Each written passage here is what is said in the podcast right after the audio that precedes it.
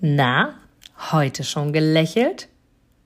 Dann hole es jetzt nach und genieße jeden einzelnen Moment, denn dein Lächeln auf den Lippen ist etwas, was dich begeistert und alle um dich herum. Und du bist auf dieser Welt niemals alleine und es ist so schön, gemeinsam etwas zu erreichen. Egal ob in einem Interview oder aber in deinem Alltag. Und jetzt viel Spaß bei der heutigen Folge. So, ihr Lieben, heute ist wieder Smile Vivid Interview Tag und ich liebe diesen Tag. Warum? Weil ich liebe die Geschichten hinter den Menschen. Wie sind sie zu der Person geworden, die sie heute sind? Und es gibt ja so, so spannende Geschichten und Lebensbereiche und Berufungen und was man nicht alles machen kann. Und heute habe ich auch eine ganz, ganz spannende Persönlichkeit vor mir. Und zwar haben wir uns schon mal auf einer Berliner Bühne persönlich kennengelernt und auch schon digital öfter mal über Kongresse und so weiter und so fort. Und Du bist eine sehr, sehr spannende Persönlichkeit, weil ich glaube, dass es heutzutage für jeden irgendwie interessant ist, neben dem, dass Menschen gerne Bücher lesen vielleicht sogar auch Bücher zu schreiben oder generell daran Interesse zu haben, wie kann ich denn etwas niederschreiben, was mich in meinem Leben bewegt hat. Und jetzt mag ich dich namentlich erstmal erwähnen und ganz, ganz herzlich hier willkommen heißen, lieber Arno Müller. Schön, dass du da bist. Ja, hallo liebe Inga, ganz herzlichen Dank auch für die Einladung und für die netten Worte zu Beginn unseres Calls. Und äh, tatsächlich ist es eine interessante Zeit, auch gerade im Bereich der Bücher. Und äh, ich beobachte auch schon etwas länger, was du so machst. Und ich denke, dass mit deinem Podcast-Format du auch sehr, sehr viele Menschen im Herzen auch letztendlich berührst durch die Stories, die die Menschen halt erlebt haben. Und ja, ich freue mich, dass du mich so als spannend empfindest. Ne? Jeder denkt ja immer, oh Gott, ich bin bestimmt langweilig. Ne? Aber wenn das andere dann doch als spannend erachten, ist es immer ein sehr schönes und angenehmes, positives Zeichen. Also auch danke für diese netten Worte an der Stelle.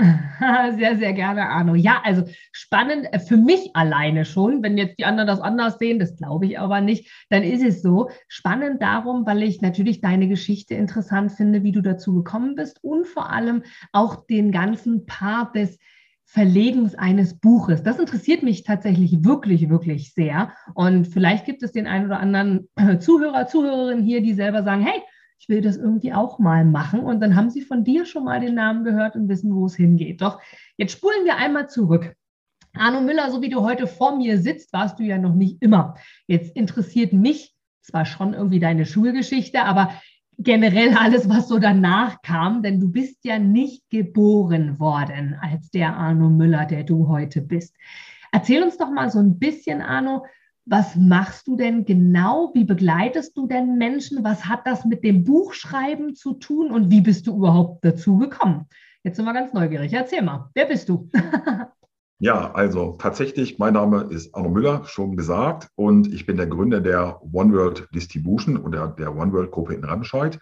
Und wir beschäftigen uns schwerpunktmäßig heutzutage eben mit dem Thema Buchproduktion, speziell für die Zielgruppe Erfolgssprecher, Coaches, Experten, Firmeninhaber, also sozusagen im Sachbuchbereich kann man sagen und haben uns darauf so ein bisschen spezialisiert. Und da gibt es ja auch unterschiedliche Arten von Büchern. Und damit meine ich jetzt nicht so Softcover, Hardcover oder Broschüre, sondern eben die Funktion, die so ein Buch wahrnimmt. Da kommen wir vielleicht später nochmal detaillierter drauf. Also es gibt ja so Sachen wie Expertenbuch oder man hatte schon mal gehört, Funnelbuch oder auch Neudeutsch Geschenkbuch oder eben auch die klassischen Verlagsbücher. Und ja, in diesem Segment bewegen wir uns und bedienen da auch eine Vielzahl von wirklich bekannteren Namen. Und aktuell betreuen wir über 60 Speaker in unterschiedlichsten Bereichen. Und was uns eben an der Stelle ausmacht, ist, dass wir unseren potenziellen Kunden oder den potenziellen Autor wirklich an der Stelle genau abholen können, wo er steht. Und zwar völlig unbeachtet, wo er steht. Heißt, wir haben Menschen, die kommen auf uns zu, die haben schon ein ausführliches Manuskript oder die haben sogar schon mal das Buch produziert und fragen, wie kann man es jetzt noch anders oder besser nutzen. Dann haben wir aber auch die Leute, die sagen, ja, ich hätte gerne ein Buch und haben aber im Prinzip nicht mal Idee dazu oder im schlimmsten Fall sogar noch Blockaden, ähm, die sie davon abhalten, das Thema anzugehen. Völlig egal, wo unser potenzieller äh, Kunde eben steht, wir helfen genau da weiter, wo der Schuh drückt und geleiten ihn durch den gesamten Prozess durch, bis hin zur finalen Logistik, Anbindung, Amazon und Verlagsanbindung, Verfügbarkeit. Und ich verrate schon mal ein kleines bisschen, bis hin zur Fernsehshow, wo er sein Buch präsentieren kann, die von uns ab März gehostet wird und was ja auch sicherlich für den einen oder anderen interessant ist. Ah, spannend, ja, na klar. Also, weil gerade, ich glaube, auch da gibt es unterschiedliche Typen, Arno. Die einen, die sagen, hey, ich schreibe ein Buch. Jetzt hast du ja auch von Expertenbuch geschrieben oder ein Firmenbuch, also von Firmeninhabern, wo es ja vielleicht auch um die Firmengeschichte geht.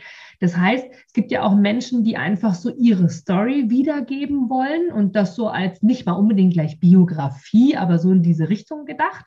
Und andere, die das eben, du hast auch vom Sales-Buch, also wirklich einem Buch, Sales-Funnel, die, die etwas begründen sollen, wo man als noch mehr Expertenstatus dasteht, das rausbringt. Da ist so eine Fernsehshow natürlich zum Schluss, also die wirkliche Vermarktung.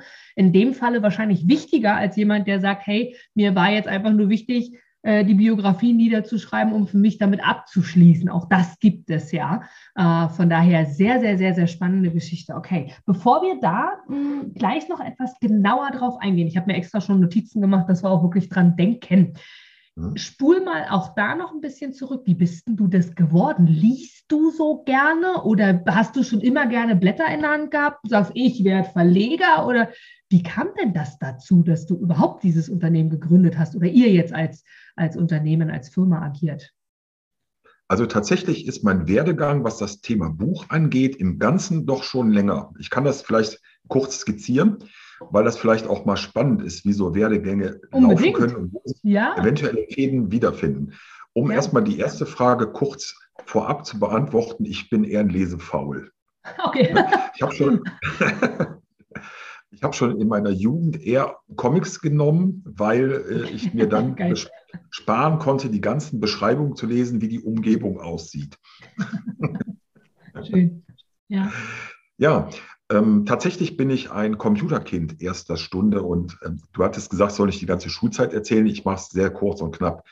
Also mit 14 habe ich damals angefangen, im äh, Quelle Computer zu verkaufen auf Provisionsbasis, bin so ein bisschen in die Computerszene reingerutscht und wir hatten damals hier in Remscheid ein Verlagshaus, was eine Tageszeitung hatte und auch Buchgeschäfte. Buchhandelsgeschäfte eben hatte. Mhm. Und irgendwie sind wir von unserer Schule aus auf dieses Buchgeschäft mit einer kleineren Gruppe Schüler zugegangen und haben dann da angefangen zu jobben. Und im Nachhinein haben wir dieses Geschäft umgebaut zu einer Fachbuchhandlung für EDV-Literatur. Und daraus ist später sogar ein reines Computergeschäft geworden und dieses Unternehmen später sogar verkauft worden und hat heute, glaube ich, knapp 120 Mitarbeiter. Ne? Also im Prinzip ein Schüler-Startup von Schülern, die gerade mal 16, 17 waren, mehr oder weniger, mhm. innerhalb ja. eines Konzerns gegründet. Und in dieser Phase hatte ich also schon Kontakt mit Büchern. Ne? Ich wusste also, wie Buchrecherche funktioniert, äh, wie die Rabattstrukturen funktionieren und wie das alles so läuft mit dem Buchhandel. Und tatsächlich hat sich da in den letzten 30 Jahren, jetzt kann man ungefähr erahnen, wie alt ich sein könnte. Du verrätst es wohl nicht. Doch, verrate ich. ich. Ich gehe jetzt ganz stark auf die 54 zu. Okay, okay. Schön. Und da hat sich wirklich nicht viel verändert. Ne? Also im Prinzip ist dieses Wissen von damals heute noch nutzbar und präsent tatsächlich. Und ja, ähm, es ist, sollte dabei nicht bleiben. Ich bin dann als Geschäftsführer abgeworben worden aus meiner Ausbildung heraus, habe meine Ausbildung abgebrochen und war dann bei einem Softwarekonzern, mhm. ähm, ein, bei einem Tochterunternehmen, was die Zielsetzung hatte, eben einmal äh, Bücher im großen Stil zu verkaufen, im EDV-Bücher und eben auch das zweite Thema, was wir dann zusätzlich implementiert haben. Wir haben dann Computerspiele in den Buchhandel verkauft. Mhm. Und daraus ist, das ist dann immer weitergegangen, weil dieser ganze Bereich hatte sich dann entwickelt im CD-ROM-Bereich und dann waren wir auf einmal einer der Pioniere, was CD-ROM angeht und haben CD-ROM-Produkte entwickelt. Technisch unterschiedlichster Art, bis hin zu wirklich Kooperation mit äh, Airbus damals, wo so komplexe Videos gemacht worden sind, ähm, die auf CD laufen. Wir waren da die Einzige, der es damals hat, so richtig. Ja. Ne? Und ich war sogar schon mal Mitglied der Intel-Konferenz, der damals, die es damals gab, für Developer tatsächlich. Okay. Also Aber CD-ROM ist ja nun wirklich, also kenne ich sogar tatsächlich noch. Ich bin Mitte 30, also bei mir fehlen noch ein paar Jahre zu 54, aber CD-ROM, da habe ich damals noch SimCity drauf gespielt. das bevor, ja. bevor es dann zu D CDs überging. Also Wahnsinn, dass, dass du da äh, tatsächlich so ja die Geburtsstunde vom, vom PC dabei warst. Okay, ja, aber gerne, gerne weiter, ja. Und da, dazu kam es ja. auch, also hauptsächlich PC-Bereich, so wie ich es jetzt raushöre.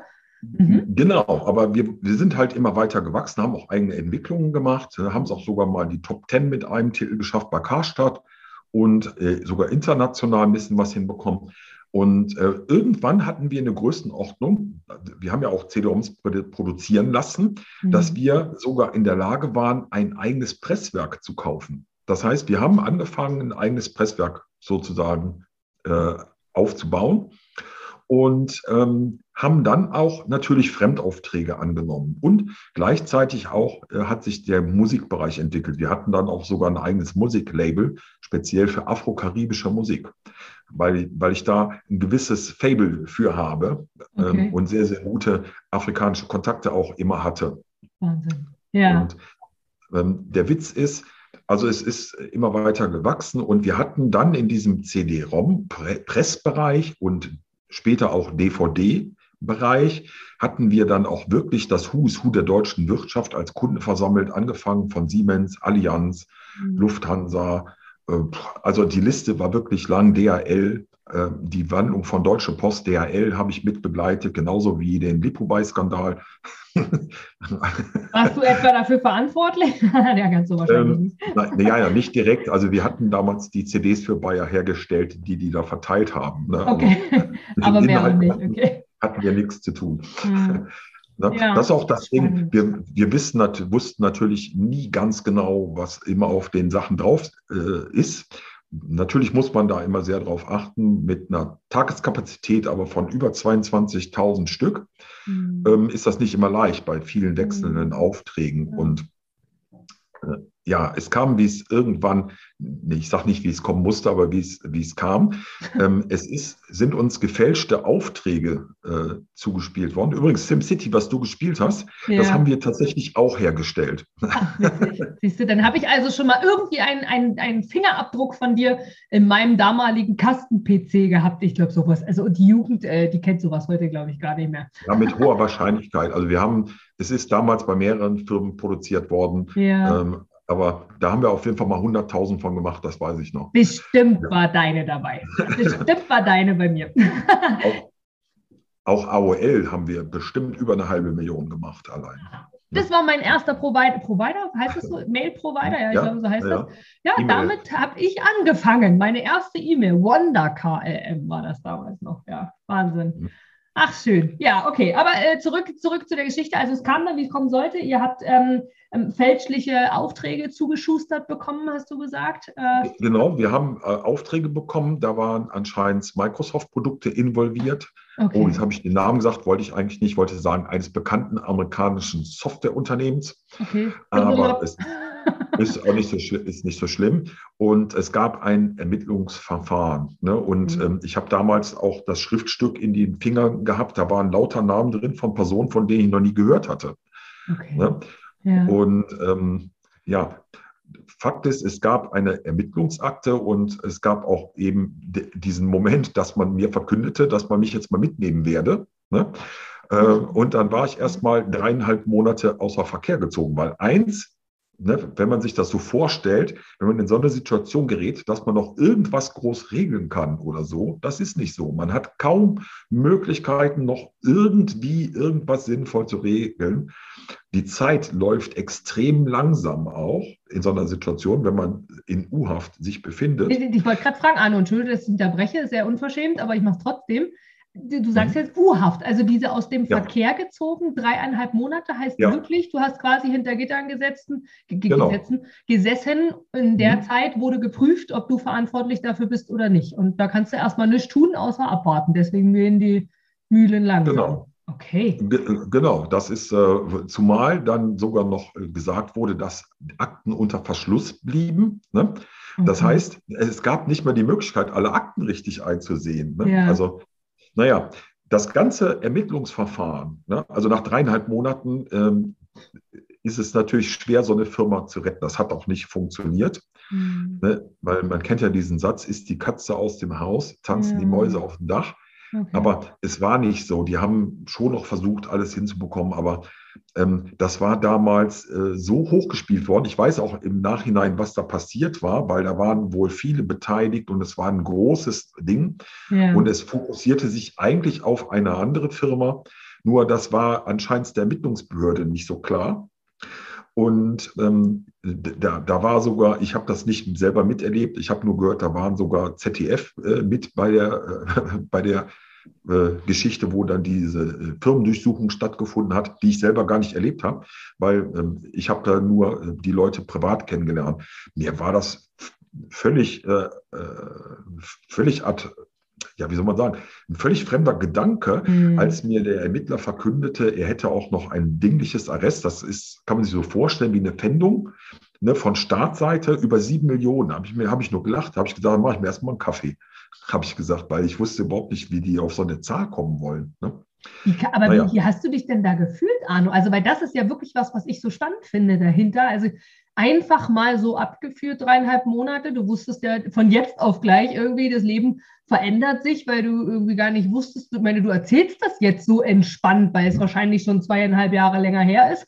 Aber also was macht denn das mit dir? Dreieinhalb Monate ist ja jetzt nicht mhm. mal eben nur kurz über Nacht. Und vor allem irgendwann zweifelt man doch wahrscheinlich an sich selber, oder? Zu sagen, was habe ich denn falsch Natürlich. gemacht? Also wie ging es also, denn dir dort, dass du dann gesagt hast, okay, jetzt verstehe ich mein Leben irgendwie anders als vorher? Oder was, was ist denn mit dir passiert in der Zeit? Ja, das ist eine sehr gute Frage. Also zu dem Zeitpunkt, wo das stattgefunden hat, ne, mhm. äh, war mir das natürlich nicht bewusst, dass das so lange dauern würde. Ja, ich habe ehrlich gesagt äh, gedacht, ja, äh, eine, äh, über, wie man das so aus dem Fernsehen kennt, ne, mhm. zwei Tage bist du wieder auf der Straße ne, und dann kann, hast du Zeit, das alles zu klären. Ja. Ne, bis mir dann mal klar geworden ist, dass das nicht so ist. Ne. Natürlich fällt man da erstmal in ein, ein, ein Loch. Da wird man ja. zu einem äh, da, da, gibt es eine Institution, die nennt sich Sozialdienst. Ne? Mhm. Und deren Aufgabe ist es erstmal herauszufinden, ob sich denn der Proband, also in dem Falle ich, ja. äh, selbst umbringen würde. Ne? Und äh, okay. das ist das Erste, was da gemacht wird. Ne? Ja. Dann kriegt man irgendwann einen Pfarrer vorgestellt. Ne? Der Pfarrer guckt mich nur an und meinte, was haben Sie denn gemacht? Ne? Und dann, was wird Ihnen denn vorgeworfen? Ne? Habe ich ihm das gesagt? Meinte, und dafür haben die Sie festgehalten. Was man jetzt an der Stelle vielleicht sagen muss, ist, der Grund hauptsächlich war sogenannte Fluchtgefahr. Und ich habe das eben mal erwähnt, dass ich gute Afrika-Kontakte habe. Nicht zuletzt dadurch, dass meine Frau ja Afrikanerin ist. Heißt, man hat sozusagen die Verhaftung begründet nach dem Motto, ähm, er haut ab mhm. mit dem Geld, was wir ja suchen, ne, diese sieben Millionen. Was wir ja suchen, ist auch geil. Ja. Ne? Wobei diese sieben Millionen bezogen sich, das stellte sich aber auch erst später raus, auf alle Beschuldigten. Und es gab ja eine Durchsuchung mit über 220 Beamten bundesweit an zig verschiedenen Stellen. Also es war nicht nur bei uns. Ja. Okay, ja. Und ähm, es gab auch mehrere Verhaftungen in verschiedensten Städten. Ne? Also die, die, haben mal mit einem Schrotgewehr breit geschossen und geguckt, was sie treffen. So kann man sich das, glaube ich, vorstellen. Ne? Aber das macht teilweise tatsächlich ja auch wirklich ähm, also das kann ja Leben kaputt machen. Du hast jetzt augenscheinlich äh, zumindest so grob, wie wir uns kennen, keinen Schaden erst einmal davon genommen.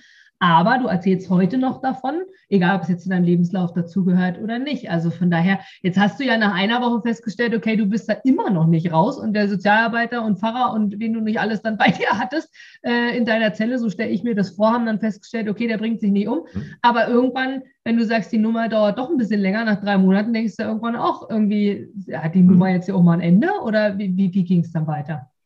Naja, ich habe mich äh, natürlich mal informiert, welche Anwälte denn für sowas am besten geeignet sind. Ja. Ne? Und da hat man tatsächlich vor Ort bessere Quellen wie draußen. und ich habe dann tatsächlich jemanden auch beauftragt, der wirklich sehr, sehr gut war der auch mit der Staatsanwältin nicht gerade ein freundschaftliches Verhältnis unterhielt, so dass er auch entsprechend motiviert war. Mhm. Und ähm, die Staatsanwältin kann man ruhig sagen, die ist sogar prominent gewesen. Das war die gleiche, die damals den Zumwinkel auch mal verhaftet hatte. Ne? Mhm. Die, okay. ne, die hatte damals so eine Funktion in der Staatsanwaltschaft für Wirtschaftsdelikte. Da war die die führende und die hatte da das ganz große Ding gerochen, ne? deswegen auch mhm. bundesweit, sogar mit Unterstützung Bundeskriminalamt. Also ähm, es war schon sehr, sehr interessant. Ja, was macht man da? Natürlich muss man sich erstmal an die Gegebenheiten anpassen. Ne? Ähm, man kennt es aus dem Coaching-Bereich. Später habe ich das äh, erstmal akzeptieren, was ist. Ne? Mm. Und natürlich macht man sich Gedanken, hätte ich nicht da besser aufpassen müssen und so weiter. Ne? Ähm, wir hatten auch immer sehr viel Druck. Leasingrate war knapp 60.000 im Monat. Das heißt, mhm. wir mussten wirklich auch viel produzieren, damit alles bezahlt wird, Mitarbeiter. Und vielleicht hätten wir genauer hinschauen müssen. Das ist, glaube ich, der Vorwurf, den ich mir selber mache an der Stelle. Mhm. Lange Rede, kurzer Sinn. Dieses gesamte Verfahren, diese Ermittlungen wurden noch über fünf Jahre durchgeführt im Gesamtkontext und das Verfahren gegen mich wurde dann auch eingestellt. Mhm komm, am, am Ende wurde es eingestellt und ich bin mhm. natürlich unbeschuldigt aus der Geschichte rausgekommen. Man hatte mir allerdings, äh, was so jeder ein bisschen hat, so ein bisschen Steuer oder sowas, ne? man hatte äh, gesagt, man würde das durchziehen, es sei denn, ich könnte mir vorstellen, auf ähm, Entschädigung zu verzichten, weil meine Firma ist ja platt gegangen dadurch. Ne?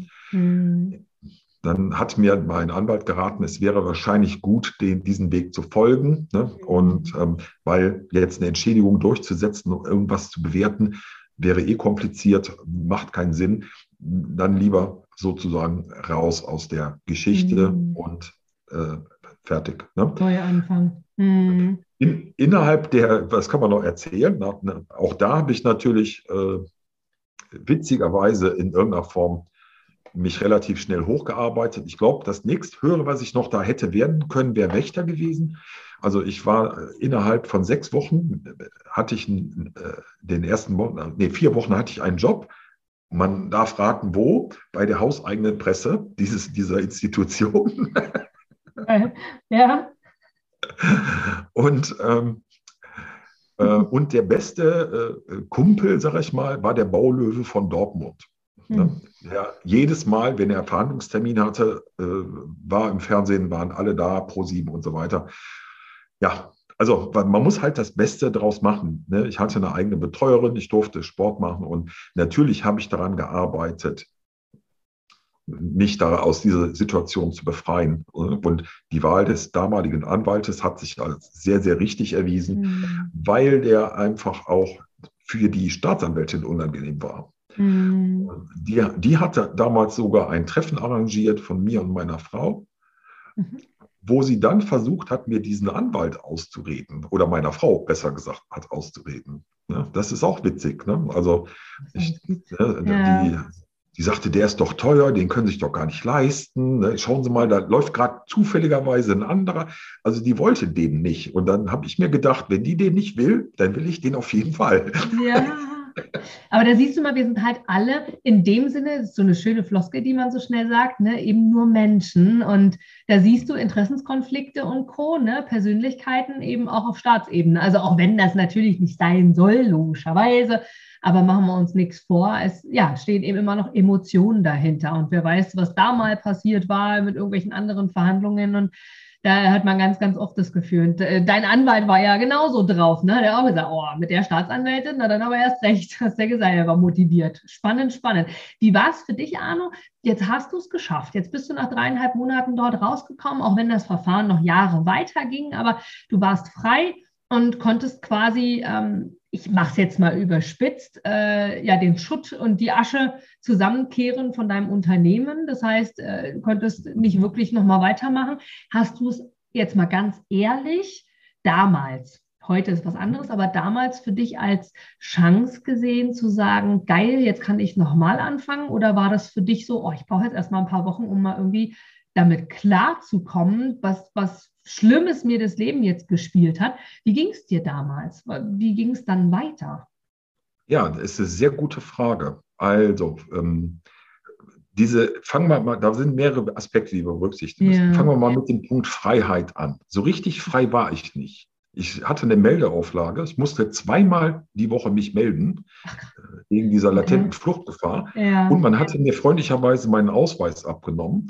Den hat man mir auch erst anderthalb Jahre später wiedergegeben. Das heißt, egal, was ich irgendwo hätte machen wollen, Ne? Man hat mir dann äh, so alternativweise, also ich hatte kein Ausweisdokument, dann hat man mir so eine Kopie geschickt mit einem Stempel von der Staatsanwaltschaft drauf.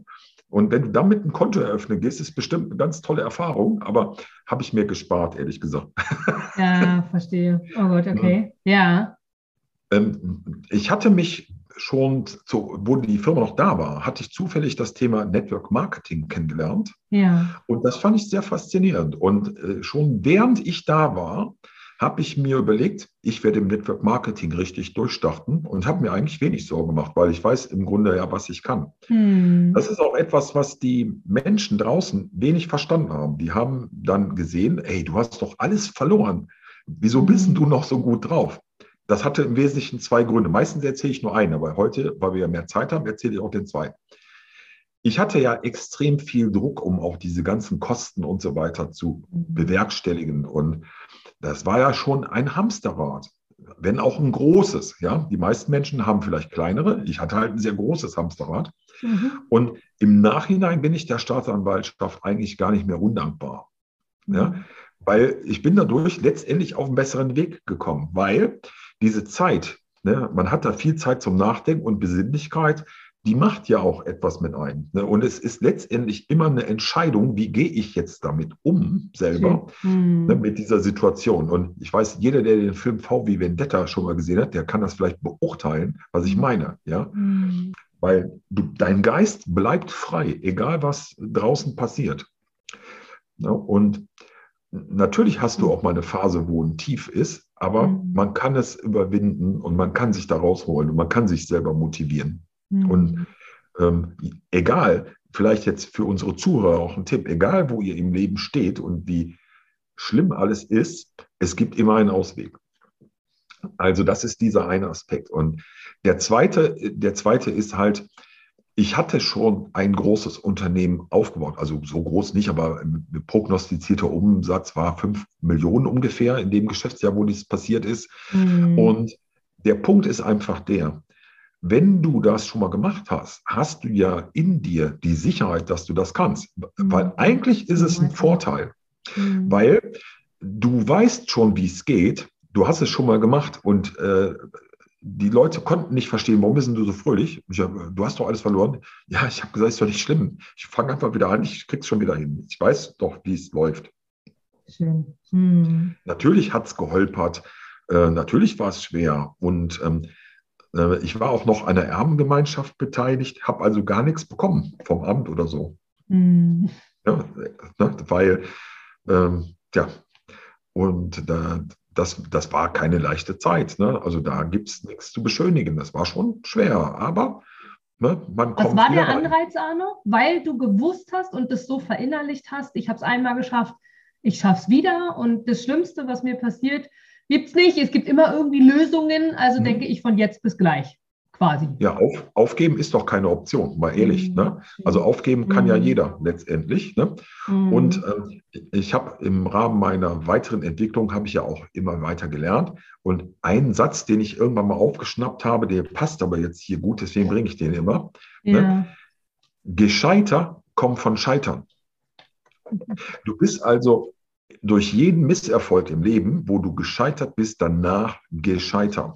Ne? Mhm. Die Amerikaner, die haben das schon verinnerlicht in ihren Gedankengut. Die wissen zum Beispiel, wenn jemand Chapter 11 hat, also Konkurs, ne, dann wird er die gleichen Fehler nicht nochmal machen. Das ist für die potenziellen Investoren unter Umständen sogar ein Pluspunkt. In Deutschland wird das anders gesehen, aber äh, wir brauchen vielleicht einfach noch ein bisschen. Schön gesagt. Ja.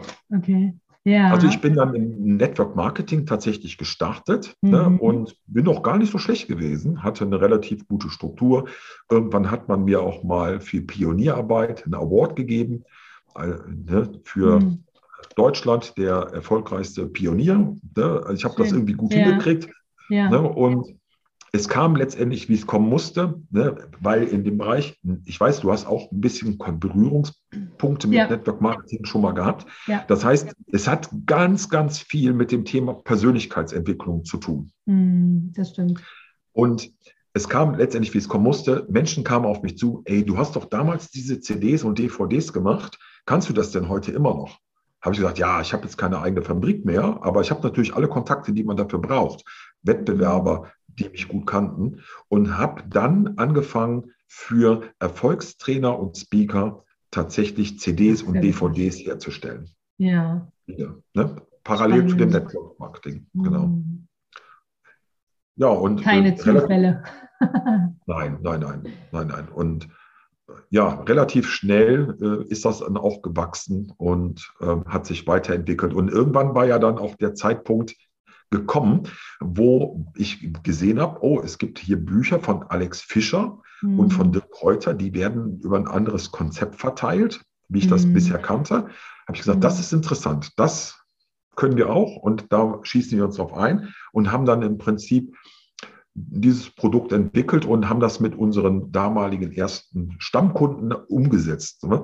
Also mhm. zu meinen Kunden gehörten ja auch schon damals wieder interessant mhm. Leute wie Jürgen Höller beispielsweise, ja, den, den ja auch wirklich jeder kennt. Mhm. Und tatsächlich hat sich im Nachhinein übrigens herausgestellt, dass uns noch mehr verbindet. Ne? Er war ja auch schon mal in U-Haft. Ja. Und er hat tatsächlich auch am gleichen Tag Geburtstag wie ich. Ach, was siehst du? Ach, sehr witzig. Es gibt keine Zufälle. Ja, und, Witzig, ja.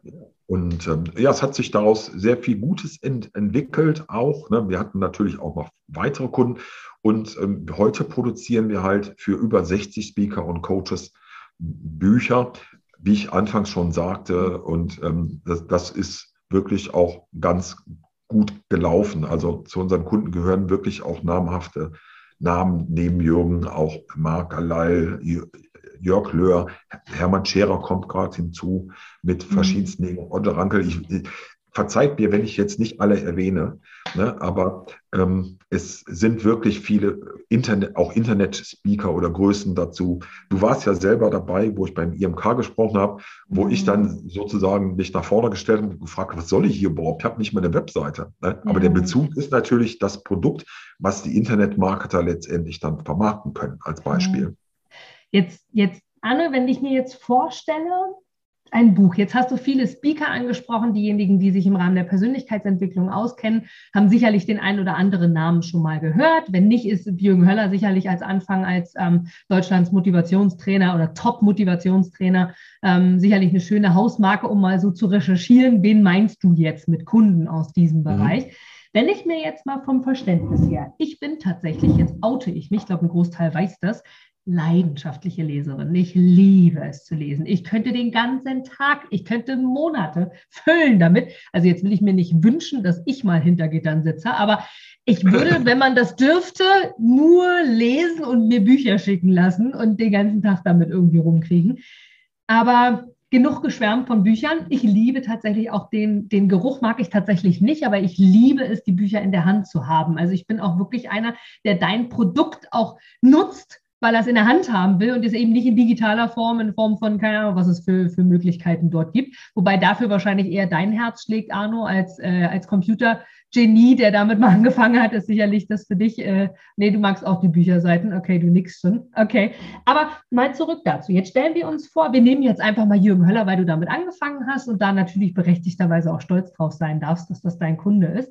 Wenn ich mir jetzt vorstelle, jetzt habe ich so ein Buch in der Hand, jetzt habe ich hier gerade, doch, ich habe ein Poesiealbum meiner meiner Tochter hier gerade.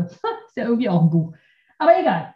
Auf den Büchern an der Seite, man nennt es, keine Ahnung, Buchseite, nicht Buchrücken, sondern, sondern die, das, was ich, wo ich ins Regal reinstelle. Ja, da also steht Buchrücken ja, oder Spine wird es auch genannt in Englisch. Ja, ah, okay.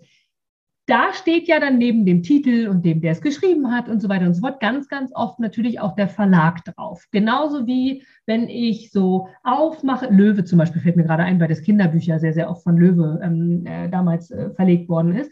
Dann klappe ich es ja auf, dann sehe ich ja im inneren Teil auf den ersten Seiten oft auch, wer hat das Buch geschrieben oder wer hat ähm, das zum hundertsten Mal wieder die Auflage XY überarbeitet und wer hat das Buch tatsächlich auch gedruckt und so weiter. Darf ich mir vorstellen, Arno, dass dort überall jetzt bei den Büchern, die ihr macht, zum Beispiel Jürgen Höller, Jörg Löhr und so weiter und so fort, jetzt tatsächlich auch One World draufsteht? Oder wie, wie kommt das dazu? Wir haben jetzt einen, Jürgen Höller kennt jetzt die Geschichte und weiß, okay, das will ich verlegen, ich habe die Idee, so soll es sein. Oder du hast vorhin gesagt, es gibt jemanden, der hat ein komplettes Konzept, dann sagt er auch, hier Arno, das ist mein komplettes Konzept. Oder der, der noch keine Idee hat und so weiter und so fort. Aber wie geht es denn dann weiter? Jetzt ist das Buch, jetzt ist das Ding entstanden. Die mhm. Schriftliche mhm. ist da. Jetzt geht es in den Druck. Wie geht es denn jetzt weiter? Ja, also einmal, also äh, man muss gucken, welchem Status ist das Manuskript. Ja. Ist es schon in einer druckbaren Form aufbereitet? Dann ja. könnte man direkt in den Druck gehen. Mhm. Das ist meistens aber nicht unbedingt der mhm. Fall, ne, sondern es ist noch in der äh, Form eines Word-Dokuments. Dann muss es mhm. natürlich erstmal gesetzt werden. Mhm. Also der Begriff heißt gesetzt weil er historisch einfach so kommt. Damals wurde ja wirklich noch ganz früher mit Setzkästen gearbeitet. Mhm. Das macht man ja heute nicht. Heute ist ja alles digital. Ne? Ähm, und äh, sagen wir mal, das Buch wird gelayoutet und ja. in eine technische Form gebracht, so dass es praktisch von dem Druckprozess optimal verarbeitet werden kann. Mhm. So muss man sich das vorstellen. Ne? Mhm. Mhm. mhm. Und natürlich achten wir darauf, dass wir möglichst in diesen Büchern auch im Impressum irgendwie auftauchen. Also bei unseren eigenen Verlagsprodukten oder Co-Produktionsprodukten, wo mhm. ist auch unser Logo hinten drauf, unsere ISBN-Nummer ist drauf. Ne? Aber es gibt natürlich auch Fremdarbeiten, die wir für andere Verlage durchführen.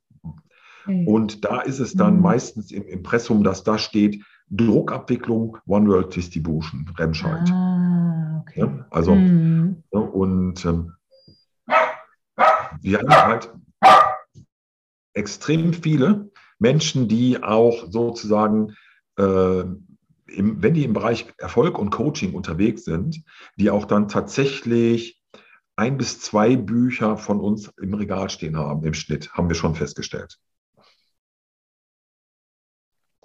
Okay. Darf ich mal ganz kurz unterbrechen? Jetzt hat es bei mir geklingelt und mein Hund liebt das Klingen. Ein bis zwei Bücher im Regal stehen. Ich habe es keine Ahnung. Keine Sekunde. Ja, ist gar kein Problem. Ich rede einfach so lange weiter. Ne? Also heute haben wir zum Beispiel auch schon Bücher produziert für Erfolgstrainer, die sich mit Hunden beschäftigen oder mit Katzen. Ne? Sowas haben wir auch schon gemacht. Also das, äh, das, äh, die Spielwiese für diese Themen ist wirklich weit gefächert.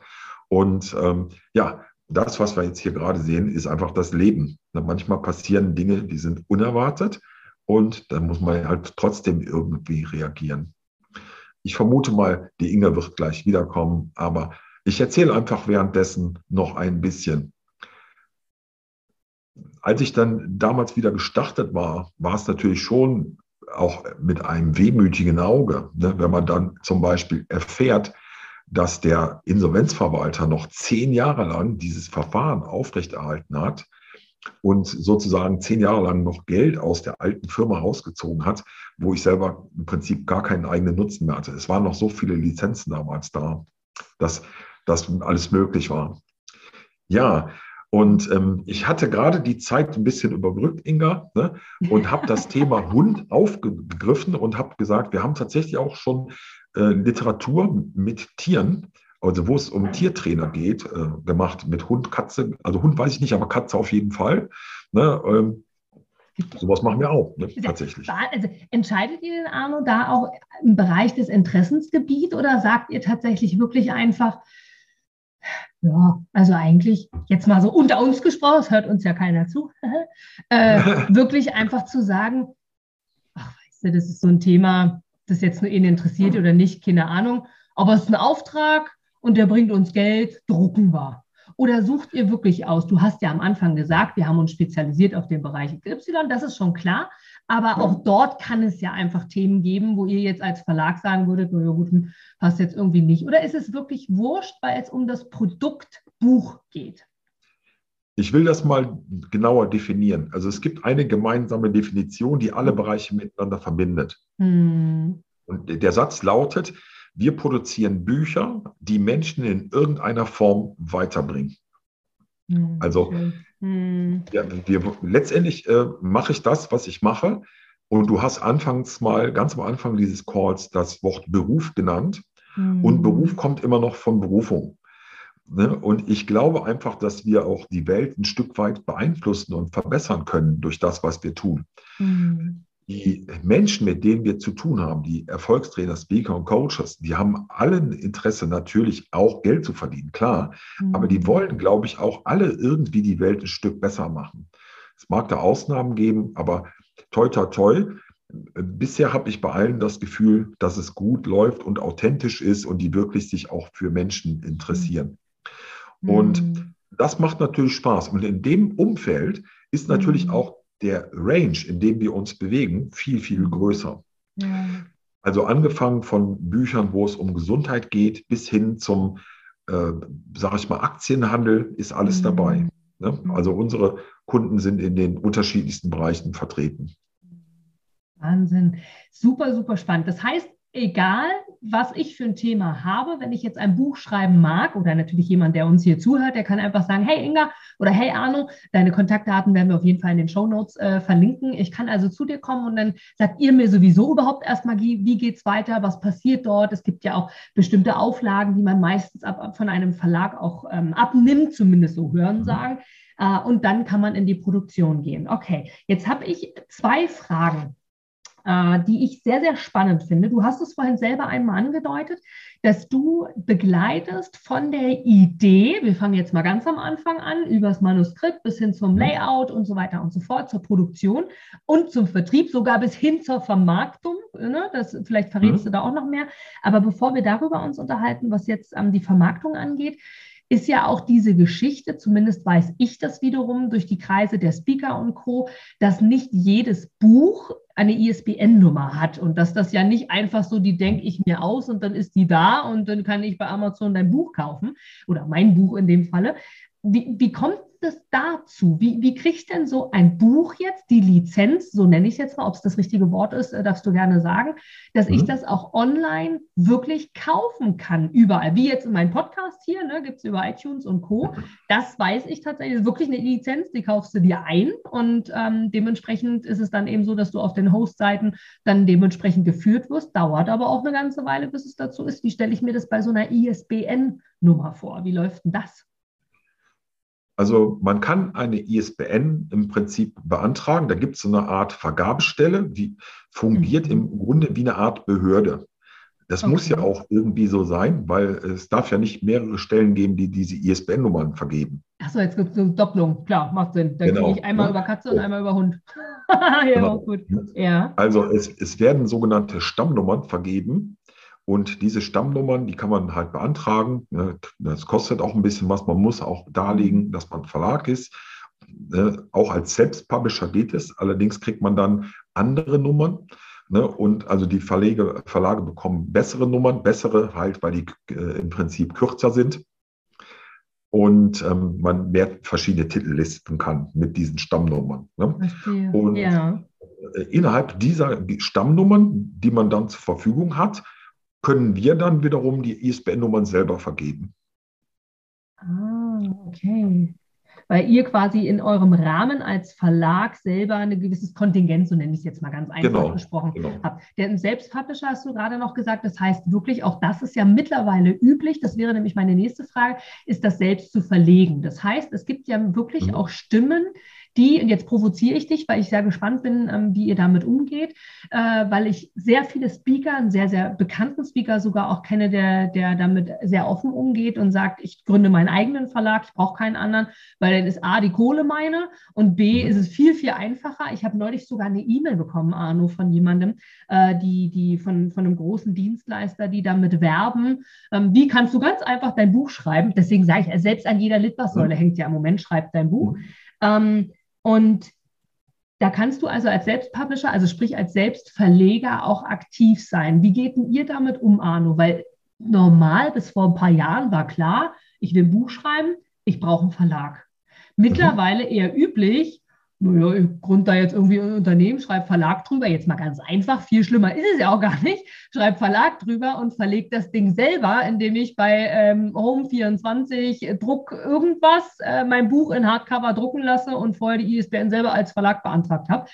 Was ist denn da jetzt der Unterschied? Die Begleitung, okay, aber gibt es noch einen Unterschied, warum wir dich als Verlag nutzen sollten und die Nummer nicht alleine durchziehen?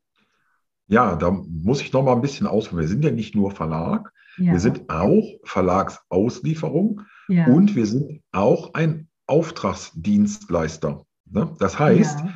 wir haben überhaupt null Probleme mit den Selbstverlagen, ganz im Gegenteil. Wir mhm. raten sogar vielen dazu, im Selbstverlag zu produzieren. Äh, allerdings mhm. haben wir so eine Art Twitter-Produkt entwickelt, ja. wo praktisch die Vorteile des Selbstverlages komplett genutzt werden können, mhm. aber die angenehmen Dinge, die ein Verlag bereitstellt, ebenfalls. Ne? Das ist etwas, was die wir. ISBN zum Beispiel. Ja, zum Beispiel eine ISBN. Und mhm. dadurch, dass wir als Verlag gelistet sind überall, mhm. können wir auch sehr schnell jedem Newcomer gewährleisten, mhm. dass er über, in über 6000 Buchhandlungen bestellbar ist. Da gibt also ein Deal quasi. Also ich nehme zwar immer noch Druckerei 24 online irgendwas, aber in, in Kombination mit euch dann oder, oder wie, wie darf ich mir das vorstellen? Nein, die, die meisten Leute, äh, die meisten Kunden drucken ihre Bücher tatsächlich bei uns. Wir haben ganz wenige, mhm. das sind meistens neuere Kunden, die haben, haben noch Bestände, die kommen mit ihren Beständen zu uns und mhm. nutzen unsere Logistik und mhm. stellen danach meistens erst um. Wir haben tatsächlich mit den Online-Anbietern keine Wettbewerbssituation, weil wir im Grunde günstiger sind, wenn wir wollen. Ne? Also wir schaffen jeden Wettbewerber, mhm. ähm, mhm. sage ich mal, abzuholen. Aufgrund der Masse, die ihr einfach genau. quasi produziert. Genau, wir stellen ja hm. ein paar Millionen Bücher her. Ne? Mhm. Und damit sind wir ganz gut aufgestellt. Und dazu kommt natürlich auch noch meine Expertise, die ich eben aus der Fabrikbereich habe damals. Ne? Es ist zwar ein anderes Produkt, aber die Abläufe sind ähnlich. Also mir erzählt kein Mensch irgendwie was, was geht und was nicht geht. Ich weiß es halt. Ne? ne? schön, schön, schön. Okay. Ne? Sehr, und, sehr spannend. Ähm, ja. Mhm. Also ich hatte ja, glaube ich, anfangs gesagt, dass wir in drei Buchkategorien unterteilen. Ne? Genau. Und das erste ist ja. dieses Expertenbuch. Und das kannst du meiner Meinung nach nicht mit einem klassischen Verlag umsetzen, weil der klassische Verlag gibt in der Regel nur einen Rabatt zwischen 20, 30, wenn du Glück hast, 40 Prozent auf dein eigenes Buch wohlgemerkt. Ja, das heißt, du hast ja. einfach einen viel zu hohen Preis. Aber dieses Expertenbuch müsstest du ja einsetzen, wie ein Visitenkartenersatz. Ja. Das heißt, äh, stell dir mal vor, du würdest jetzt ein Buch einsetzen wie eine Visitenkarte und es würde dich jedes Mal 5 Euro kosten oder 7 Euro. Wie oft würdest du das denn gern verteilen? Ja, ja, klar, verstehe. Also suchst du eine ja. Lösung, dass du trotzdem was davon hast und genau. als Expertenstatus vorankommst. Hier habe ich mal so ein Beispiel. Ja. Ne? Sehr schön produziert. Kannst als du mal nochmal zeigen, bitte? Noch ja, ein bisschen höher, von wem? Das von Thomas Dosch. Ich hau mich weg, ey. Hm? So, und hier haben wir dann auch eine ISBN-Nummer, einen offiziellen Verkaufspreis und es ist auch bei Amazon für 14,90, 12,90 bestellbar. Ja. Lieber Arno, jetzt muss ich mal eingreifen. Der liebe Thomas. Gerade heute, also jetzt mal unter uns, das ist eine Aufzeichnung. Ich glaube, es ist allen bewusst, ähm, dass wir das hier aufzeichnen. Und heute, also kurz bevor wir dieses Interview veröffentlicht haben, habe ich tatsächlich mit Thomas ähm, mich mal wieder ausgetauscht. er war auch schon Podcast-Teilnehmer und zwar ähm, vor, warte, jetzt zähle ich kurz, vor wenigen Wochen, ich glaube drei Wochen, vor vier Wochen. Und wir hatten auch ein ganz, ganz tolles Interview. Und ähm, sein Buch ist auch auf dem Weg zu mir. Genau das, was du gerade hochhältst, weil ich dachte, angstfrei reden. Warte mal, das kenne ich doch. Und alle Zuschauer, liebe Grüße nochmal, dürfen sich das nämlich von ihm tatsächlich auch frei zusenden lassen. Also von daher ohne äh, Investition, ohne 1450 oder 1490, was du gesagt hast. Und witzig, dass ihr zusammenarbeitet und dass bei ihm sogar auch hinten One World Distribution, äh, Distribution, ja, Distribution draufsteht. Dann sehe ich, sobald das bei mir da ist, sehe ich das dann auch endlich mal. Ein Buch von dir, wirklich, Arno, wo genau das draufsteht. Wie cool, witzig. Ja, da, aber das mal nur als nebenbei. Also Thomas Dosch, ein großartiger Speaker, passt ihr sehr gut zusammen. Ja, ja. macht einen sehr guten mhm. Job sehr guten Job. Er hat auch das System dahinter sehr gut verstanden und setzt es richtig gut um, wie ich hier auch gerade höre. Und ne, weil es geht darum, viel davon unter die Leute zu bringen, ja, genau. damit die Bekanntheit stärker wird. Ne? Ja, Wenn ich ja. diesen ersten Schritt erfolge, und das kann ich eben einfach nur in der Kombination Selbstverlag oder eben so mit dem Konzept, wie wir es anbieten. Ja, ja. So. Und der zweite Schritt wäre dann zum Beispiel ein klassisches Funnelbuch oder Geschenkbuch. Das ist das, wo dann auch schon deutlich mehr Dicke drin, also das Buch ist schon dicker in der Regel und wird dann gegen. Portokostenersatz bestellt. Ja. Und diese Bücher haben oftmals keine ISBN-Nummern. Oder es gibt Varianten, die eine andere Ausstattung haben mit Hardcover, die eine ISBN-Nummer haben. Da gibt es dann verschiedene Modelle. Das hat was mit deutschen Preisbindungsgesetz zu tun, weil ähm, ein Buchpreis, der einmal festgesetzt ist, der ist eigentlich gültig für alle. Das ist eine Besonderheit im deutschen Gesetz auch. Ja? Okay, ja. Ne? So, ähm, aber wenn ich jetzt eine Sonderauflage mache, die ich verschenke als Autor, ne, und die hat keine ISBN-Nummer, dann geht das natürlich. Verstehe.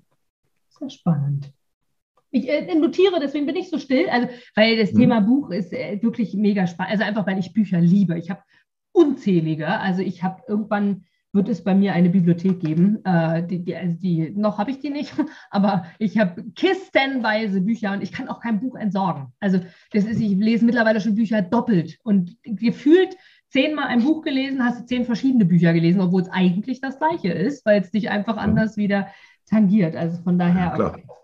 Also super, steht spannend. Ja. Die Wiederholung verbessert ja auch das Lernergebnis. Ja, ne? genau. also, und ähm, das hatte ich eben gar nicht beantwortet, beziehungsweise ja. ich persönlich lese keine E-Books. Generell nicht. Ich mag E-Books nicht. Ja. Ja, mhm. ähm, ich, ich bin der alte Haptiker, ich bin auch schon was älter. Ja, also ähm, du wirst ich, ich bald. Ah, wir wollen es nicht nochmal sagen. ja, ja, ja, ja, ja. Und ähm, also ich, ich, ich mag Bücher und ich lese richtige Bücher und ähm, aus, aus Überzeugung. Ne? Und mhm, da stehe ich auch hinter.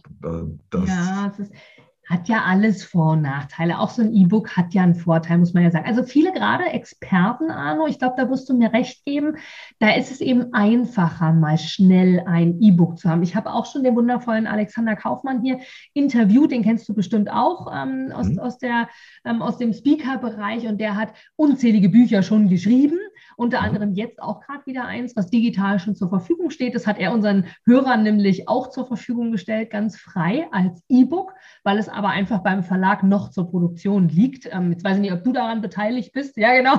Okay, Arno winkt schon für alle, die jetzt nicht ähm, dazu. Also ihr seid in Produktion ähm, des, seines Buches, das wirklich auch in, in, zum Anfassen zu machen. Und es ist aber schon fertig, na klar, wie es eben so ist, bevor es in die Produktion geht und steht eben da schon digital zur Verfügung. Digital hat natürlich den Vorteil, du kannst es überall mit hinnehmen. Äh, Bücher eben weniger. Also wenn ich verreise, egal ob ich jetzt geschäftlich unterwegs bin, ob jetzt zu einer Moderation oder zu einem Kundenauftrag oder in den Urlaub, ich schleppe mich echt an Büchern dumm und dusselig. Und dumm meine ich jetzt nicht mit äh, dumm, weil ich jetzt dumm bin, sondern einfach, weil es wirklich schon schwer ist und ich lese so viel so gerne und kann mich nicht entscheiden, worauf habe ich Bock. Ist es eher das entspannte Expertenbuch oder ist es eher die Hardcore-Lektüre, Theorie, wo ich Zell und Stift brauche, damit ich es wirklich nochmal verinnerlicht habe.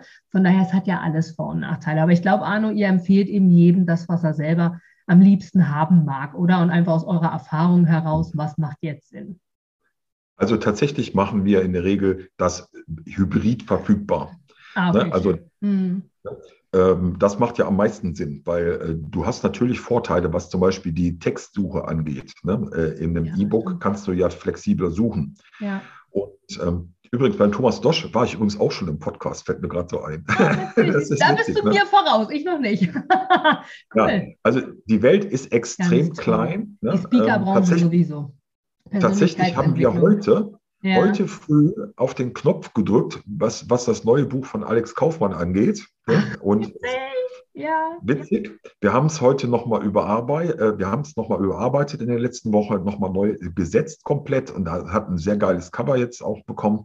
Und es wird auch ein richtig gutes, cooles Expertenbuch und ähm, da könnt ihr schon gespannt sein. Also wirklich gut. Alex, ein super Typ auch. Ne? Ja. Also ich sehe, ja, du hast auch die besten Kontakte. Ja, ähm, ja, und Alex auch. Also für die, die ähm, den Podcast gehört hatten äh, von Alex Kaufmann äh, und sich das wirklich digital vielleicht schon haben geben lassen, das Buch auf jeden Fall nochmal dann vom Arno frisch gedruckt äh, dazu holen, einfach um es als Geschenk weiterzugeben. Wir haben bald mhm. Ostern, ja, schöne Idee generell auch von Arno. Wie, wie kriegen wir denn, Arno, das fällt mir gerade so spontan ein, wie kriegen wir denn mit, was du gedruckt hast? Gibt es so, du hast am Anfang gesagt, beim IMK hast du ja davon erzählt, es gibt keine Website von dir.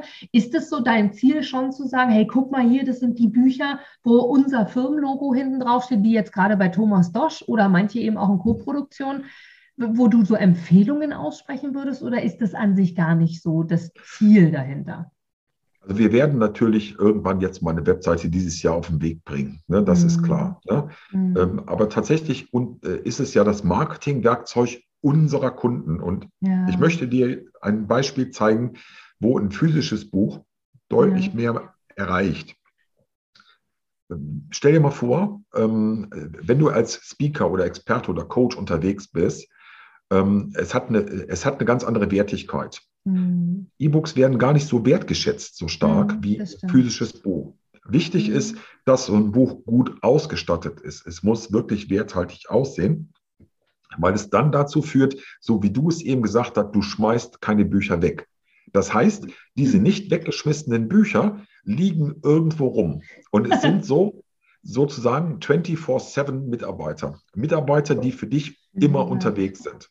So, jetzt stell dir mal vor, du bist jetzt komplett durch mit dem Thema angstfrei reden. Du hast jetzt alles daraus gelernt. Mhm. Aber es liegt noch bei dir auf dem Küchentisch rum und deine beste Freundin kommt und sagt, wow, das ist genau mein Thema. Ne? Die würde niemals irgendwo bei dir auf dem Rechner suchen, ob du da ein E-Book hast zu dem Thema. Schön ne? gesagt. Hm. Dieser Experteneffekt, den kennt ihr auch alle. Jeder, der selbstständig ist oder schon mal beim Steuerberater oder Anwalt war, der starrt meistens auf eine riesen Bücherwand, komplett voll mit Gesetzestexten und frage, glaubst du, Inga, dass der die jetzt alle gelesen hat? ja, verstehe, was du meinst. Oder will er damit einfach nur zeigen, ich bin kompetent in all diesen Voll. Bereichen? Mhm. So, und aber niemand würde doch auf die Idee kommen, seinem potenziellen Kunden eine Mappe zu zeigen mit E-Mails, wo drin steht, welche Downloads er schon alle gemacht hat. Mhm. Total ja? richtig. Mhm. So, du, ja, du hast also geprägt. Ja. Genau, du hast vom Marketingansatz her einen ganz anderen Bezug zum mhm. Kunden wie durch mhm. ein äh, E-Book oder durch etwas anderes. Ne? Mhm. Und jetzt kommt noch dazu, dass du es auch noch für Verhandlungen einsetzen kannst als Wertgegenstand, was beim E-Book überhaupt nicht möglich wäre. Mhm. Weil beim E-Book würde der, würde der äh, Kunde sagen, ja, stell uns das zur Verfügung. Und hier kannst du sagen, okay, ich mache ein Coaching bei euch in der Firma für 10.000 Euro. Und dann sagen die, ja, wir haben aber nur 5.000 in unserem Etat für Seminare und Coachings. Dann sagst du, Gibt es denn noch einen zweiten Etat, vielleicht für Medien? Mhm.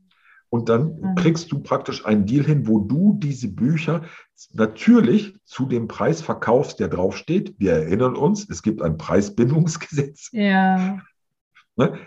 Und hast praktisch deine Ursprungsgage erreicht und mhm. gleichzeitig hast du jetzt noch vielleicht 200 Bücher wieder verteilt, die wieder irgendwo anders auf dem Küchentisch liegen. Mhm. Und, mhm. Ne, also Fakt ist, wir haben keine Werbung gemacht für das, was wir tun. Alle Menschen, die mit uns im Kontakt sind, mhm. sind im Grunde durch Aktivitäten, durch persönliche Aktivitäten meinerseits, also direkte Ansprache oder eben solche Sachen, wie wir jetzt hier gerade machen. Mhm. Oder ich sage mal, 70 bis 80 Prozent sind gekommen durch Kundenempfehlungen. Ja, klar. Ja, und, Also das, das ist, glaube ich, äh, viel wichtiger, die, dieser Bezug zum Menschen, einfach mhm. den aufzubauen. Und da ist ein Expertenbuch meiner Meinung nach durch nichts, fast mhm. nichts zu ersetzen. Ja, das ist dieser Expertenstatus. Auch wenn es mittlerweile, glaube ich, einen anderen Touch schon hat. So, ich habe ein Buch geschrieben, ist so, ah, okay, ja, noch einer so nach dem Motto. Aber trotzdem bin ich bei dir. Es ist natürlich im Regal, was liegt. Und nun bin ich auch in, in, in, Bereichen unterwegs, wo das wirklich üblich ist. Also da bin ich, mit die noch kein Buch geschrieben hat, tatsächlich eine der wenigen, weil gefühlt alle schon irgendwie ein Buch geschrieben haben. Aber das ist einfach mein Umfeld, was mich umgibt, wenn du im Rahmen der Persönlichkeitsentwicklung, Speaking, Moderation und so unterwegs bist. Also von daher, vielleicht sehen wir uns ja auch irgendwann dann mal wieder, sowieso Arno, aber persönlich, weil wir beide einen Deal haben und ich mein Buch schreibe. Also von daher, ähm, super, super spannend. Und jetzt, es ist irre, wir, wir sprechen auch schon eine Stunde. Ähm, ich mag äh, zum Abschluss kommen und dich gerne nochmal einladen, dass wir einfach in ein paar Monaten uns nochmal austauschen, wie so der aktuelle Stand dann zum Thema Buch ist. Und mag ja. gerne mit einer Frage abschließen, Arno. Und zwar mal für diejenigen, die sich jetzt wirklich interessieren, ein Buch zu schreiben. Verlag haben wir verstanden und auch Hybridlösungen sowie auch ähm, Eigenverlag und trotzdem aber mit euch in Kombination, um die Chance dann hinterher zu haben. Äh, es bleibt ja immer noch das Thema, wenn du es ansprechen möchtest, Vermarktung, was ihr nutzt in Form von Host, ähm, in Form von TV-Moderation, Moderation sage ich schon ja, weil es mein Feld ist, äh, siehst du, ich habe dich schon eingeladen, sondern eher in Richtung TV zu machen und äh, was, was passiert denn da noch? Und dann habe ich die andere Abschlussfrage, stelle ich gleich. Wie, was, was kommt denn da auf uns zu? Du hast ja gesagt, so in Richtung Frühling. Ähm, jetzt so demnächst oder du bist schon online, wir haben ja jetzt schon März damit. Was ist denn die Idee dahinter? Also die Idee dahinter ist, dass wir ähm, beim Fernsehsender Hamburg 1 eine eigene hm. Fernsehsendung hosten, wo wir im Grunde Autoren die Möglichkeit geben, sich mhm. und ihr Werk vorzustellen. Mhm. Also Grundvoraussetzung ist natürlich schon mal ein Buch. Es muss gar nicht zwangsweise über uns produziert sein. Und ähm, ne, man schaut halt, es wird die Sendung aufgezeichnet, wird mehrfach ausgestrahlt. Und wir unterstützen auch unsere Autoren nochmal dabei, dass praktisch ein entsprechendes persönliches Video erstellt wird, was man auch zum Beispiel dann nutzen kann, um sich nochmal bei mhm. anderen größeren Sendern vielleicht vorzustellen. Es wird alles mitgemacht. Und ähm, ja, das wird eine spannende Sache, ist gerade in Entwicklung und ich, ich will da noch nicht zu viel ins Detail gehen, aber das kommt. Mhm. Hm. Ja, Hamburg 1, jetzt weiß ich so ein bisschen auch, warum Hamburg 1. Das liegt aber daran, dass ich wiederum Hintergrundinformationen habe von Speakern und wer da arbeitet und so. Das ist so meine Moderationserfahrung. Von daher spannend. Also es darf, äh, wir dürfen gespannt sein, was alles noch kommt. Und für die, die sich dafür interessieren, die werden das ja auf jeden Fall auch mitbekommen.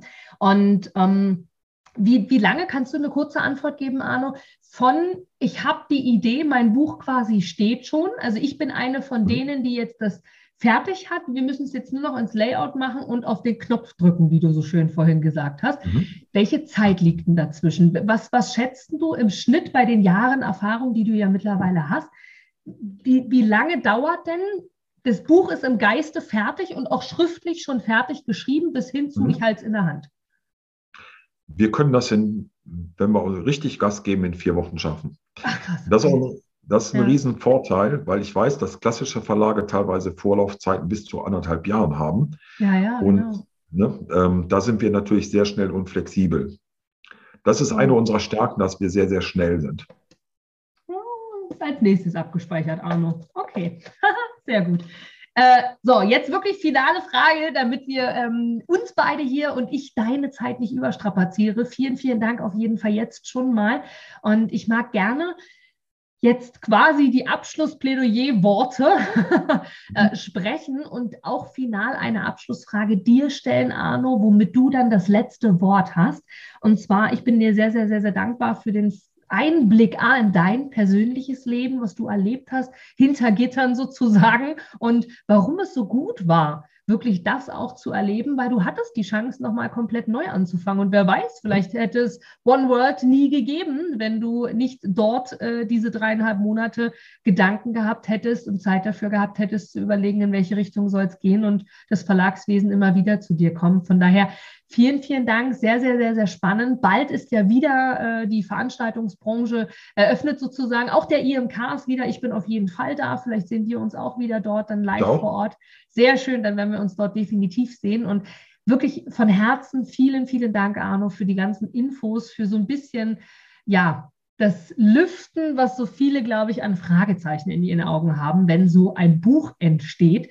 Von daher freue ich mich sehr, dass du da so offen warst und mag jetzt damit abschließen mit folgender Frage und zwar, ähm, wenn du für dich selber, hm, wie, wie, wie stelle ich sie am besten, beschlossen hast, also ein Zuhörer von uns hat beschlossen, ein Buch zu schreiben und mhm. ist aber noch nicht so ganz klar, wo soll es hingehen. Idee, ja, vielleicht, so es kribbelt, ein Buch zu schreiben. Gibt es von dir so ein paar Tipps, die du geben kannst, wo du sagen kannst, aus der Erfahrung heraus, damit dann auch mehr als zwei Seiten zusammenkommen und es sich lohnt, den Knopf des Druckens zu drücken, kannst du uns ein paar Tipps zum Abschluss des heutigen Podcasts hier geben? Was kann ich tun, damit dann auch wirklich ein Buch entsteht? Was gibst du mir als Schriftstellerin als Tipps, damit es wirklich auch flüssig funktioniert? Also die Frage ist sehr komplex auch in der Beantwortung. okay. Tatsächlich muss man natürlich die eigene Motivation mal hinterfragen. Ne? Mhm. Und da steckt ja das Wort Motiv drin. Ich muss also eigentlich wissen, wo ich hin will. Ja. Und Aktion. Ich muss ins Handeln kommen. So, jetzt ist es aber oft so, dass zum Beispiel gerade neuere, jüngere Autoren vielleicht für sich noch gar nicht verinnerlicht haben, diesen Anspruch, ein Buch haben zu dürfen. Ich formuliere es jetzt extra mal so. Mhm. Also sprich, das Thema innere Blockaden spielt da eine Rolle. Denk dran, wo wir uns hier befinden. Wir sind in Deutschland und hier brauchst du für alles und jedes ein Papier, ein Zertifikat, was irgendwie dokumentiert, dass auch du das kannst, was du tust. Es gibt aber eine Ausnahme und das ist das Buch. Buchautoren werden automatisch akzeptiert als kompetent. Also der Satz Autorität und Autor hängt miteinander zusammen, ne, der macht ja wirklich komplett Sinn. Heißt, wenn du als potenzieller Autor noch nicht verinnerlicht hast, dass auch du den Anspruch hast, ein Buch haben zu können, dann wäre das die erste Stelle, die man überwinden muss, weil der Weg dahin, der findet sich dann. Wichtig ist, die Entscheidung entsprechend zu treffen, dass man das wirklich auch für sich umsetzen will. Also sprich, ich muss es wissen. Ja, aber ich bin doch noch gar nicht so groß wie die anderen ganzen Namen. Ja, mag sein, aber du musst dich doch heute schon so fühlen, wie du mal irgendwann sein willst. Das heißt, du musst jetzt schon die entsprechenden Schritte tun, die dazu führen, dass du auch dahin kommst, da wo du hin willst. Ne? Also da kommt mir wirklich zugute, dass ich eben auch ähm, in meiner ganzen Zeit wo ich jetzt dieses ganze Thema bearbeite, mich ständig weitergebildet habe. Ich habe eine Zulassung als Finanzanlagenfachmann, IAK, geprüft. Ich habe eine Ausbildung Venture Capital. Ich habe Business Coach IAK. Das heißt, ich habe ein ganzes Range von Klaviaturen, auf denen ich spielen kann, wo ich auch weiß, wo der Schuh drückt bei meinem Gegenüber. Und noch kann ich es tatsächlich leisten, jedem potenziellen Interessenten anzubieten, dass er mit mir mal ein halbes Stunden Gespräch bekommt. Und das kann ich hier auch vielleicht als Goodie mit auf den Weg geben, ne, der sich mit mir connectet. Ich werde euch gerne helfen, eure Fragen zu beantworten, bis zu einem gewissen Maße natürlich. Und ähm, daraus ergibt sich ja vielleicht das eine oder andere oder ihr habt eine zündende Idee oder ihr sagt, ja, das ist das, was mir gefehlt hat. Ich habe Menschen gehabt, die haben Schreibblockaden gehabt, äh, anderthalb Jahre. Und nach einem Gespräch, dreiviertel Stunde mit mir, äh, kommen die gar nicht mehr äh, davon weg. Ja, also die arbeiten schon gar nicht mehr, die schreiben nur noch. Sehr, sehr schön. Das ne? klingt ja. gut, das klingt gut, Arno. Okay, also kommen wir auf jeden Fall auf dich zu als Mentor und gleichzeitig als Verleger um als Gesamtkonzept zu haben. Und das ist eine schöne Idee, ein schöner Abschluss auch, wirklich zu sagen, dass die Blockaden oft diejenigen sind, die uns daran handeln oder besser gesagt zurückhalten, äh, dafür zu handeln und zu sorgen, dass wir Dinge auch mhm. wirklich umsetzen. Und da kommt zum Tragen, du bist es wert. Du bist es auch wert, ein Buch zu haben genau. und selbst ein Buch, was du geschrieben hast, im Schrank stehen zu haben, um zu lesen, zu verteilen und anderen Menschen damit Mut zu machen, ihren Weg auch, welche Richtung auch immer weiterzugeben. Arno, von Herzen vielen, vielen herzlichen Dank und ähm, ja, ich freue mich aufs nächste Mal und schicke dir ganz, ganz liebe Grüße und mag dir jetzt mit einem Abschlusssatz gerne das letzte Wort übergeben. Ja, nochmal vielen lieben Dank für die Einladung und auch die Empathie, die ich hier erfahren durfte deinerseits. Und ähm, ich war auch natürlich sehr offen und ich habe mich aber wohl gefühlt. Und der menschliche Faktor heißt, etwas Unerwartetes passiert und wir haben es trotzdem souverän hinbekommen. Also unerwartet, der Hund, ne? äh, alles gut. Und äh, ich freue mich auf weitere Gespräche mit dir, sei es denn hier öffentlich oder auch unter vier Augen. Ne? Ich bin da gerne äh, bereit. Und ja, beim IMK werden wir uns eh wiedersehen. Und euch, liebe Zuhörer, wünsche ich alles Gute und ähm, würde mich sehr freuen, wenn ich eure Zeilen irgendwann auch in Form eines Buches in den Händen halte. Es muss nicht unbedingt bei uns gemacht sein, aber äh, gebt eure Träume nicht auf, verfolgt eure Ziele und überlegt mal, ob das was vielleicht für euch sein kann. In dem Sinne, vom Herzen alles Gute für euch. Dankeschön. Du gibst mir sicher recht, dass du ein Produkt oder eine Dienstleistung ausschließlich von Menschen und Unternehmen kaufst, wo du selber sagst, ja, da stehe ich voll dahinter, die geben mir ein gutes Gefühl, die steigern meine Empfindungen, die wollen genau das, was ich auch will. Von daher, denke zurück an deine Anfänge und schaue, dass du mit einem Interview, mit einem Powerbank-Interview für dich und dein Unternehmen alles rausholst. Denn du, ich, alle anderen da draußen, wir sind alle Kunden. Und was wollen wir? Wir wollen erreichbar sein. Und vor allem wollen wir einen Mehrwert für uns haben. Und mit dem Powerbank-Interview hast du einen Mehrwert. Willst du mehr dazu wissen? Dann informiere dich jetzt auf meiner Internetseite unter www.inga-brakop.com und erfahre mehr über dein Powerbank-Interview. Wir sehen uns gleich.